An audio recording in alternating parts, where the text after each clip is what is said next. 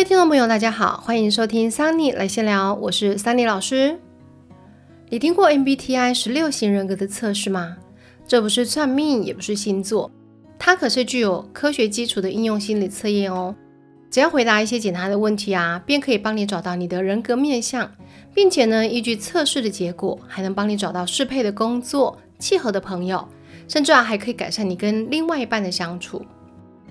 近年来呀，爆红于社交界，更有公司呢拿来做值钱的视性检测，连韩国啊都曾经推出一档名为 MBTI Inside 的实金秀呢，利用 MBTI 测试呢来看出参与者的潜在人格，更将十六种不同性格的演员呢放在同一个空间里面，看看呢是否会擦出什么火花。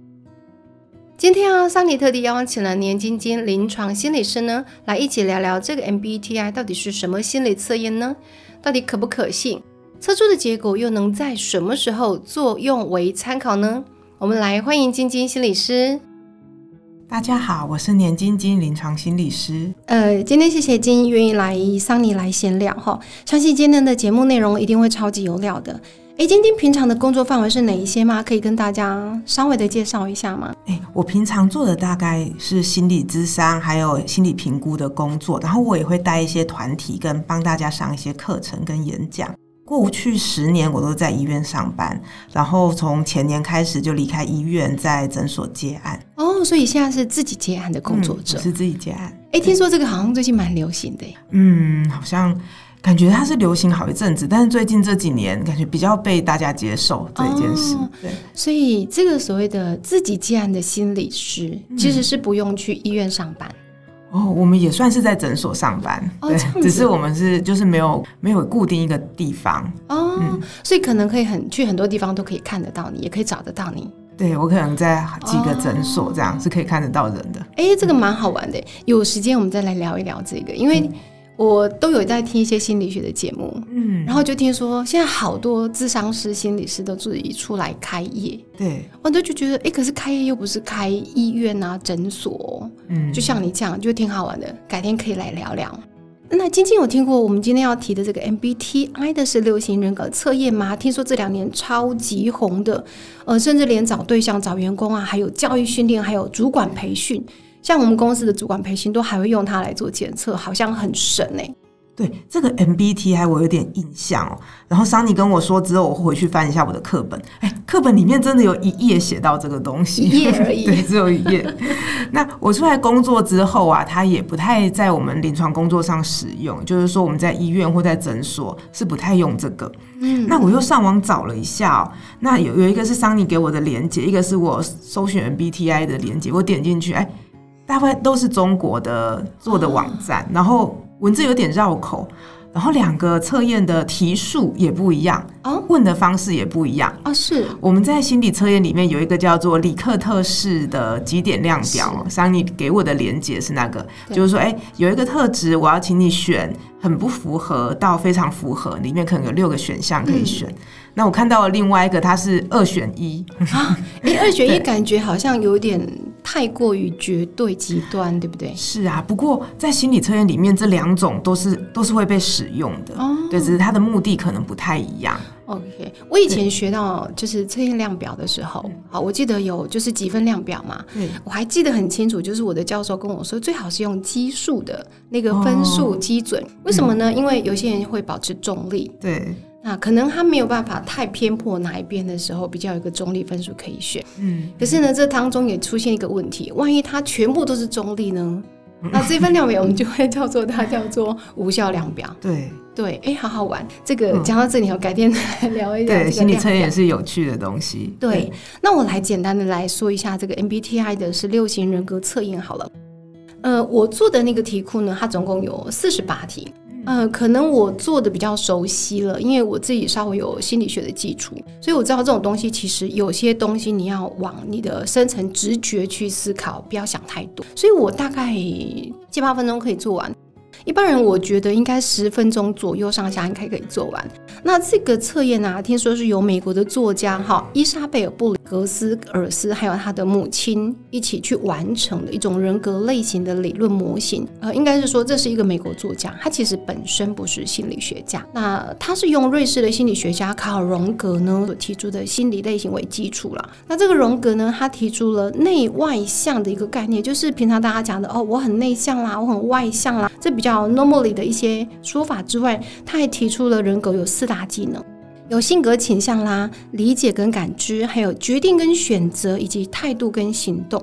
那这个布里格斯母女呢，她就将荣格的心理类型的理论啊，深入去研究，然后呢，她把它付诸实践，她把原有的四个向度呢，在性格倾向的部分，在理解跟感知的部分，还有决定跟选择的部分，还有态度跟行动的部分呢，把它每一个面向呢进行二分法，也就是说，每一个维度呢有两个方向。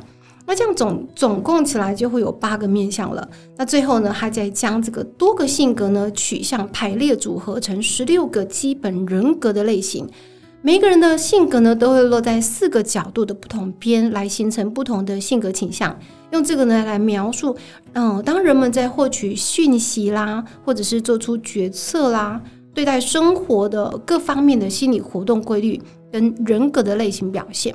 其实啊，当时的 MBTI 啊，并没有受到心理学界的认可。毕竟当时的心理学界还大部分以男性为主导啦。然后呢，呃，就备受一些学理派的心理学者所批评啊，甚至呢，荣格本人都没有去支持这个所谓的心理测验。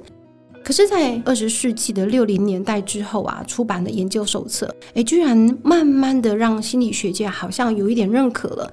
那他现在呀，慢慢的已经成为全球还蛮知名的性格测试了哈。不管教育界也好，或者是雇员的招聘、培训、领袖的训练，或者是个人的发展，这些领域都有很广泛的应用。也就是说，他在一开始的时候似乎不被学术界给认可，可是，在二十世纪时候，似乎大家觉得呃，它蛮好应用的。题目看起来似乎没有那么的艰深，好像可以用到很多面向哎。那我来对这个测验来做一些补充哦。那我们先来看哦，M MBTI 它是一个从荣格理论出来的测验。那刚刚桑尼在说，哎，荣格好像最近这几年变得很流行了。哎，我在想哦，或许跟邓慧文医师有一点关系。真的吗？因为啊，邓慧文医师他就是一个荣格分析师，在心理学的那个心理治疗学派分成很多种。对。那荣格分析师他们有一些特别的，应该说他们的理论是用很多的神话，那分析很多我们的人和人互动的部分，这样神神话传说，然后讲到集体潜意识啊，然后原型。原型性格这些东西，那这些东西跟其他的心理学家是有一些有一些不太一样，还蛮有特色的。对，因为我记得以前啊，就是呃，我在学心理学的时候，老师就曾经说过，说像那个。那叫什么？弗洛伊德。弗洛伊德他其实从人的生理现象去反推心理嘛，他把人也当成动物的方式来做一个呃心理呈现跟论述。那这个荣格为什么当初会不红？嗯，我我的隐约记得啦，不想没有记错，就是当初老师好像是说，大多数人都哦，像弗洛伊德，他是嗯先讲因。以因为果，就是哦，因为你过去如何如何，所以你会有现在这样子一个呈现，就是到最后会讨论在你的呈现哦，你过去如何？可是我记得这个荣格好像是说，哎，我现在是这个样子的，他不去导述我过去的因是什么，而是去告诉人们说，哦，我现在有这个果了，那我嗯，可能去面对它，接受它。或者是去执行某些事情，来让这件事情获得上我想要的改变，就是他比较不会去讲过去的原因，是这样子吗？嗯，应该说荣格和弗洛伊，荣格和弗洛伊德原本哦，在弗洛伊德他的理论刚刚兴盛之的时候啊，对，那个时候荣格是他学会里面的一员哦，就是他们两个是非常要好的，但是。弗洛伊德把很多东西都归为性理论，哈，对对，那荣格就反对这一块，因为他们两个在生命经验里面有很大的不同。对，哎呀，应该说弗洛伊德把所有事情归为性，但是弗洛伊德他是一个很恪守性欲的人，他不会跟别人乱搞。啊，但是荣格，所以他有很多压抑的性在他里面，他会把这些压抑的性开始来做一些运作，哎，或许是这一些导致什么导致什么。荣格虽然他的理论里面不谈到性，但他的性生活是很丰富的。哦，哎，我记得我再插话一下，嗯嗯。呃，我好像曾经看过，不晓得是书还是什么一些报道，因为我对。对荣格产生兴趣的时候是在于他的书叫做什么“接受自己的不完美哦，可能是后人写，哦后人以写他的那个理论下去写的。对嗯”，然后我就去查这个荣格，我过去有读到，可是其实可能没有那么多的琢磨在上面，有可能没有花太多心思去注意到。然后我就看到说，哎，荣格本人的成长经历似乎颇多曲折，对吗？嗯嗯，好像是。对，然后我是没有看到荣格的性方面是不是很多才多姿，可是我呃我自己在看，我自己对弗洛伊德就是稍微稍微熟悉一点，我还买了他厚厚的一本什么解梦，梦的解析，那本书很好看，对，对，可是我我我后来把它当成睡前书，看看因为很好睡。对，然后我在看弗洛伊德，我在每次我在思考弗洛伊德的理论的时候，我觉得他真的是一个，我觉得嗯。他是一个魔种。嗯。为什么呢？因为呃，他很多方面从性这件事情，从动物的基本嗯本能去推人为什么会有这样一个现象。我印象最深刻的，比如说哦，女孩子，嗯女孩子在她的出经来的时候，或者是月经来的时候，会刻意的避开父亲的角色。我好像看曾经看过这样子一个，避开他的爸爸。对，哦，避开身为他父亲的这个角色。嗯嗯避开他，为什么？因为他是本能当中，他这个时候可能呃月经之后可能会容易受孕什么之类的，哦所以他避开。我看到这个时候，我那时候觉得这好像是一个魔咒，因为我觉得他把人完全的以动物的本能来描述，似是而非。我觉得啦，嗯，好，就觉得让我觉得说，这个动物的本能也太可怕了。可是又好像有那么一点点道理。对，不过心理学其实很多都是由观察来的。啊，对它，因为它没有办法去做，因为它的测量没有这么容易。也就是说，我们需要开始观察人和人互动的细节，嗯然后再他对他有一个假设，然后再做测量，再形成理论。对、嗯它跟其他的自然科学有这样不一样的地方。对，就是说它是观察统计来的。对对，对啊、好，那刚刚被我扯远，我讲 我们回到荣格。好来对，我要说的是，荣格他的理论里面哦，他他跟弗洛伊德一样，他把他把他认为人有一个内在能量。那弗洛伊德认为啊，人的内在能量叫 libido。哦，那哎，荣格他也用这个词，但是他们用的方式呢就不太一样。嗯那荣格我们看到这个 MBTI 这个测验，你看他的性格或者是讯息获取的方式，对它都分两个。对一个左一个右，这个就是荣格他理论里面很基本的地方。他认为所有的东西都是对立的，哦所以我们有内外向对立、理性感性对立。好，嗯那荣格还有另外一个，他还有另外一个东西，它叫做能量守恒原则。哦，他认为在这个对立两个面里面啊，我们的人的能量不是往这里去，就是往那里去，一定不会消失。对，不会消失，一定就在这里面。对，然后他还有一个叫低原则，就是高的一定往低的流，然后一直到它平衡为止。哎，所以可是如果能量守恒，然后又平衡，照理来说，能量守恒原则之下会一直保持平衡啊。可是人并不会有保持平衡这件事嗯，因为人随时在不同的冲突里面，啊。对他认为啊，这些不同的冲突就是我们内在心灵能量的来源。嗯，有道理。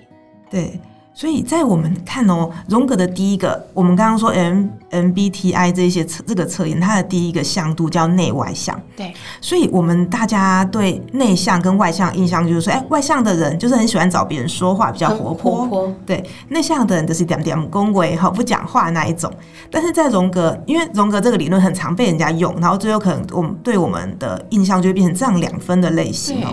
但是在荣格里面，他认为啊，外向就是他的 libido 是朝外。嗯，我喜欢跟别人连接，跟别人相处哦。我在社交活动里面得到非常多的乐趣和动力。内向的人呐、相反了，他就是 libido 朝内哈。我这个人呢是喜欢跟自己相处的，然后我喜欢一些静态的活动，那些静态的活动呢让我充电。嗯，那我们不会说，哎，其实啊，外向的人他并不是一直都很外向，他需要在外向的活动之后，他需要一些时间来跟自己独处。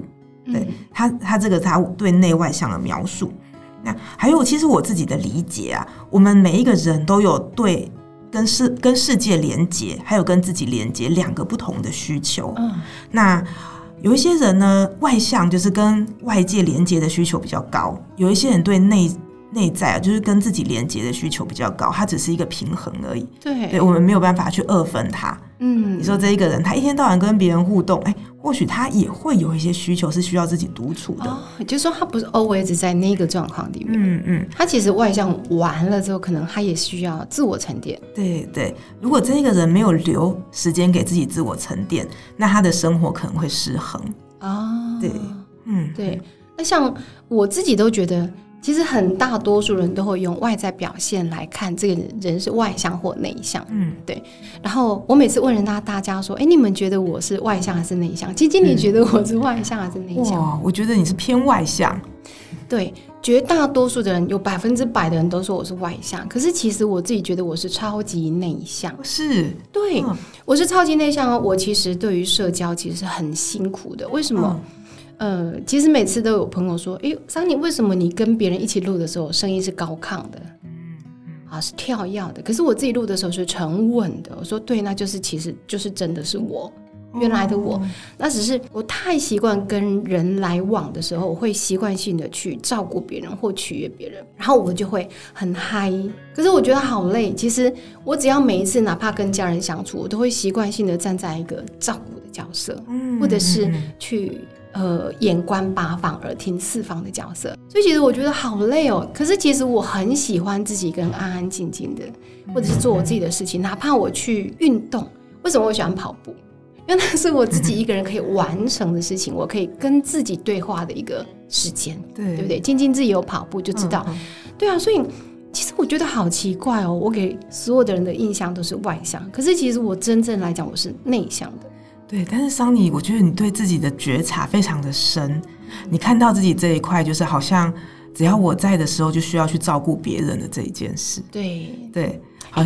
另外像我，我要插嘴了，对不起。嗯，因为我觉得实在是太有趣了，遇到一个心理师可以来好好的 解惑一下。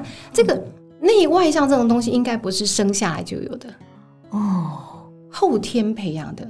应该说，我们在讲人格这一件事情，究竟是后天还是先天？嗯，对，对啊，其实有有这两个说法，对不对？对，我们应该说啊，我们的大脑的神经啊，它原本是我们说，嗯，如果说它是一片荒原哦，杂草，对，什么都有哈，它可能会是一个这样子的形态。当然，每一个人的花园会不太一样，对对对对，对，你的花园可能跟我花我的花园里面的草的。生长的形态啊，或者是种类可能不一样。对对，这个是我们先天的东西。但是啊，我们跟环境的经验有一点像是啊，我在这个花园里面行走，我如果把这一条路哦，这条路径我多走几次，哎，它可能会形成一个有一点点看得出来的道路。嗯，那如果走了更多次，它会变成一个明显的小径。如果啊，有一个人啊，他一直用一样的方式去对这一个事情做反应。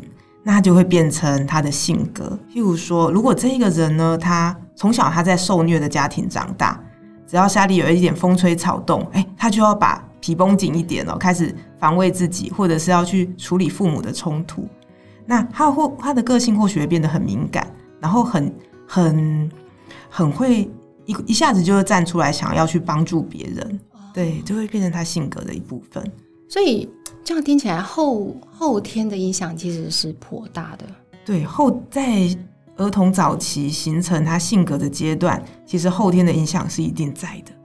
对，哎，我们知道晶晶其实是在正向教养这一块非常的权威。我们改天来聊这个主题。哦，天哪，太多东西可以聊。对，接下来我要讲他的第二个轴向啊，就是感觉跟直觉的部分哦。这边呢，他认为啊。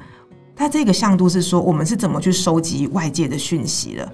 以感觉讯息为主的人啊，他会比较去注意这件事的细节是什么，事实是什么。那他可能会去听、去看、去多方的理解。他眼见为凭。但是以直觉主导的人啊，他可能会比较多的用自己，就是自己自己的感受或者自己认为怎么样，然后再去。对于哎，我认为这件事是怎样，然后再用我的架构去填满其他的空间，这样子。对，就是他对事情的感觉，他是直观的。哎，我有问题，我有问题，又来插话了。可是刚刚讲到直觉，是我对于这件事情，我的自我的感受是怎么样，或者是我的认知。可是人们的直觉，这样听起来，人们的认知或感觉，不就是来自于之前曾经感受过的所有感受，然后把它综合为自己的想法吗？嗯，我想你想问的是啊，哎，直觉跟感觉有什么不一样？对，因为直觉感觉好像也是从感觉来的，对对不对？对，我觉得他在这里讲的直觉啊，他他的意思应该是他比较多是我我过往的经验来主导，我现在我怎么知觉外界，那感觉就是比较少把过往经验放的这么重哦。对，当然我们说的那个每一个人都会在这两部分都是有有的。对，嗯，我懂了。一个是比较着重于现在应该会有什么样的感受，一个是夹带了大量我过去的感受。对对。哦，原来是这样子，太棒，我学会了。嗯嗯，好，那我们接着看它的第三个维度哦。第三个维度啊，它这边讲的是思考和情感哦。你会觉得说，哎，第二个维度讲感觉，第三个感觉，第三个维度讲情感，哦，到底有什么差别？对 对，在第二个维度里面，它的感觉是 sensation，对不对？就是我我对环境的知觉，我我的五官接受到的东西。对。那第三个维度，他讲的情感的，就是感性的部分，我的情绪，我的喜怒哀乐。对。第三个维度这边说的啊，它是指的是理性跟感性哦，就是我们在。接到从第二个维度感觉和直觉接到讯息之后啊，我们是用理性的去判断，还是用感性的去判断？那如果我我们用理性判断，就是 thinking 思考这个人啊，这这一些人他比较喜欢用逻辑跟事实来评断这个世界的人事物。嗯，对。然后但是 in feeling 就 feeling 就是情感的。人在做他为偏好的人在做出判断的时候，他会去考虑人情的问题，还有这个人的感受是怎么样，然后他可能会在性格上是比较比较体贴别人的。我懂了，哎，可是我又有问题了。比如说，人家讲情理法，情理法就是哦，我当我碰到一件事情的时候，我是用道理去思考这件事情应该是如何，或者是我用哦，这个人因为他的感情感受，或者是他的感知，他的过去的遭遇，所以他应该是如何。所以意思就是说，当我在判断一件事情的时候，我比较站在道理的方面去思考，还是我比较站在哦，因为这个人曾经有过什么样子的体验感受，所以他可能是如何的。他的呃站在的依据点的方向是不同的。嗯嗯，对。OK，可是有没有可能又感性，可是又能够理性的思考？对，所以在这一个在荣格他说是两个对立面嘛，对。但是其实我们都会拥有，同时拥有这两个东西。对。那在荣格理论里面，他认为啊，当我们在拥有这这两个，就比如说感性和理性这两件事情，我的感性哈。占了上风，对他，他在他就是会出来主导你在处理外界环境的时候，你是感性为主的，但是理性并没有不见，理性只是藏在下面，然后回来影响你做的决定。哦，我知道了，其实都有，只是在这个 moment 谁跳出来抢了那个控制权。对对，啊，我懂了，因为像我也经常有那种。理性很明显，我知道这件事情不能这么做。比如说，我知道我不能大吃大喝，可是我现在就很想要大吃大喝，所以就看呃，可是我都自己觉得，如果理性的人就是他的理性面很很强烈，可是他的感性面也很强烈，我这好痛苦，对不对？嗯，这就是那个荣格讲的冲突产生的能量。好，太好了，这个能量对。好，那我们接着往下看最后一个轴度哦。最后一个轴度讲的是判断和感知哦。它这个轴度讲的是啊，我们对在世界的处事方式，比比如是以判断为主的人啊，他是比较希望有一个明确方向的。我就照表操课啊。那照表操课会让我觉得啊，好比较安全感、踏实。对，踏实哈。那以感知为主的人，他这些人就比较弹性，而且容易适应啊。他可以一次处理很多事情。或者是对于突然出现的变动，哎，他是比较处之泰然的啊。对，对，所以照我自己的想法，我自己来想，其实我是我其实不喜欢很刻板，嗯，可是我又不太喜欢，不太容许任何的人事物影响我已经既定的行程，那我会不知所措。嗯，对，所以这样子听起来，我似乎就偏偏这个判断多一点，对不对？哦，对耶，好像很难二分哦。对，这个感觉难二分。对，只能够说哦，我可能偏这个多一点点。嗯，哦，原来它就是一个随时会变动的。嗯，对，它就是能量，往这里往那里。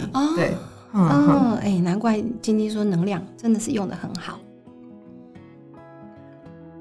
今天呢，与晶晶心理师的聊天内容实在太精彩了，由于内容长度啊几乎是平时的两倍，所以桑尼呢会将节目拆成上下两集哦。如果你听的觉得真过瘾，感觉还不够，那么就请你期待下周三的节目，第一时间追起来哟。今天很感谢大家的收听，也希望今天的主题呢大家会喜欢，并且呀，对于这个自我的认知或者是自我的觉察呢，能够有一点点帮助。如果你对于这个 MBTI 的十六型人格测试有兴趣呢，可以参考节目的资讯栏，或者是你想对年晶晶心理师多一些认识，也可以参考一下 s h o No。桑尼呢会将晶晶心理师的 FB 粉专链接提供给大家。如果你喜欢桑尼的节目，也请记得要大力分享加订阅哦。未来如果大家还想听哪些面向的主题，或者是想聊聊什么样子的议题，也欢迎各位留言给桑尼。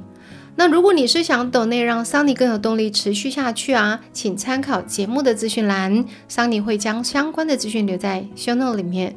那么今天的桑尼来闲聊就到这里，跟大家说拜拜喽。